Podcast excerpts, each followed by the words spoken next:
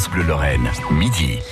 La semaine sur le développement durable commence la semaine prochaine, c'est le 30 mai, mais dès maintenant, nous on parle euh, de ce développement durable. On a peut-être pris, vous avez peut-être pris l'habitude de trier à la maison les déchets du quotidien.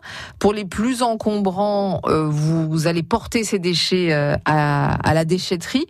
Justement, on va parler de ça avec Benoît Klein, qui est chargé d'études et de travaux pour les déchetteries de la métropole, que Damien Colombo est allé rencontrer. Justement, Benoît Klein, la déchetterie, est-ce que c'est le dernier recours euh, pour trier les déchets? Alors pas uniquement, il reste euh, quand même le tri bien sûr à organiser chez soi. Et euh, des points d'apport volontaire où on va pouvoir apporter son verre, son papier, les textiles aussi qu'on trouve facilement sur l'agglomération. Et ensuite pour tout ce qui est plus encombrant ou des déchets spécifiques qui ont des risques pour l'environnement, la déchetterie est en effet une solution. Ces bornes, c'est un peu les relais dans les villes euh, de la déchetterie. Le papier, le verre, le textile, c'est ce qui se recycle le plus facilement?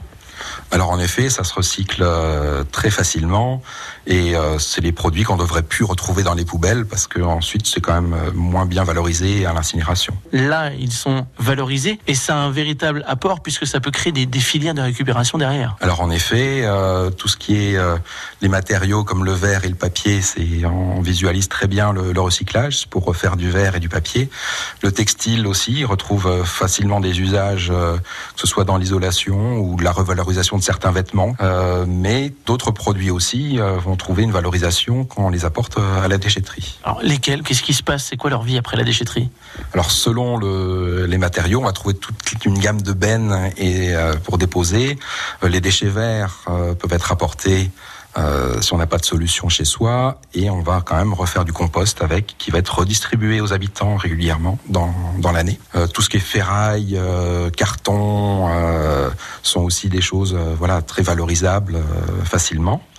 Euh, le bois euh, va trouver des filières d'incinération euh, en général pour le valoriser quand même de manière énergétique. Les gravats vont pouvoir être utilisés sans doute en remblai dans, dans des endroits où il est nécessaire de, de remettre des, des matériaux neutres qui n'ont pas d'impact sur l'environnement.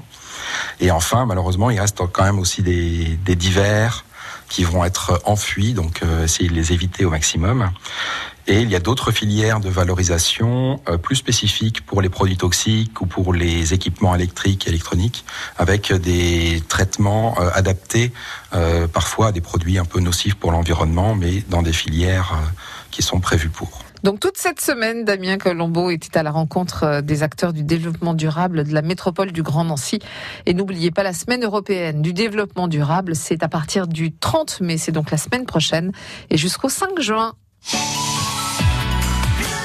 France Bleu Lorraine.